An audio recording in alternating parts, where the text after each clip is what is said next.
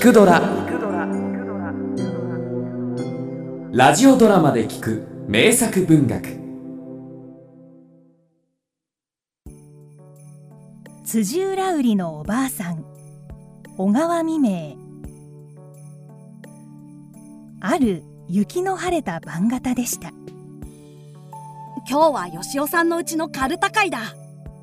達夫くんはお隣の金子さんを誘っていくことになっていました入り日が赤く雲を染めて西に沈みますと雪山の影が真っ黒でした。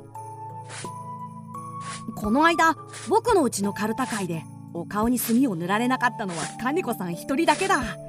金子さんは偉いな。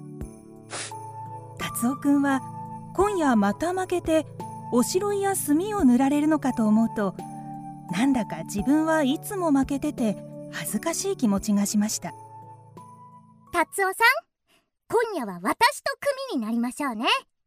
私が取るからあんたは自分の前だけよく見ていらっしゃいね。しかし達夫くんは女からかばわれるのを名誉とは思わなかったのです。僕カルタには負けるけど相撲を取れば一番強いんだがな。その晩のカルタ会はなかなかにぎやかでカルタに疲れた自分。食後は火鉢を囲んでお話に花が咲いたのでありました。誰か辻浦売りのおばあさんの顔見た人いる？この頃町の方から毎晩雪の降る時も風の吹く時も欠かさずに村へ入ってくる辻浦売りがあります。その声を聞いただけでは女らしいが中には男だというものもありまたおばあさんだというものもあればまだ若い女だというものもあって噂がとりどりでした。まだ今夜はやってこないね。どうして今夜は来ないのだろう。いやもうじきに来るだろう。とお化けかなんかのようにその辻浦売りの正体がわからないので気味悪がっていたのです一番カルタに負けた人が買うことにしよう。誰かしら。達夫さんだ。達夫だ。達夫さんだそして一番墨やおしろいの多くついているのは達夫くんに決まったのでした。まあ大変。達夫さんできて。ただ辻裏を買ったばかりでは面白くないから女か男か見届けることにしようじゃないか。だ大丈夫さ。できるに決まってる。達夫さん一人ではかわいそうだわ。じゃ金子さんも一緒にお行きよ私だって怖いわ。ちょうど風の音が聞こえると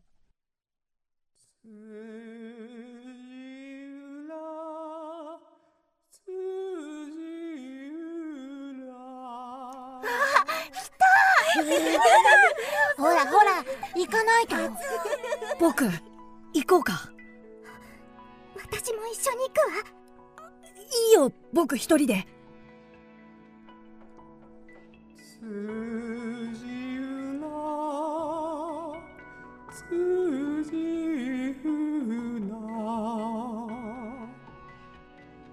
だんだんその声は近くなりもう間もなくこのうちの前でした。僕辻裏を買ってくる。達夫くんは星晴れの下外に出て戸口に立っていました。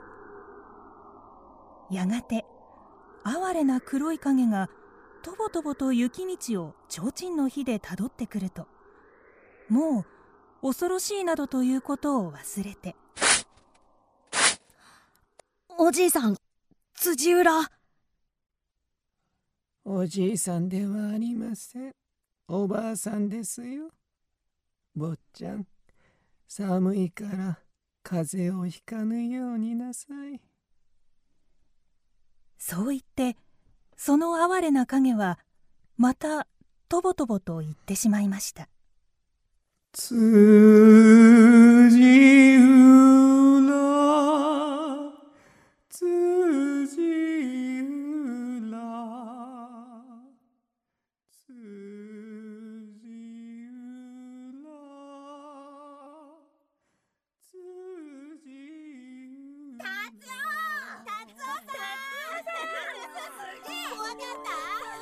この時賑やかな家の中からみんなが自分の名を呼んでいるのが聞こえました。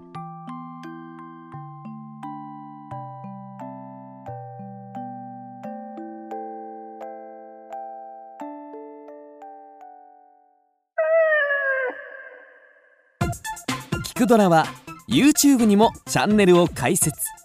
チャンネル登録お待ちしています。そしてツイッターで独り言をつぶやいています。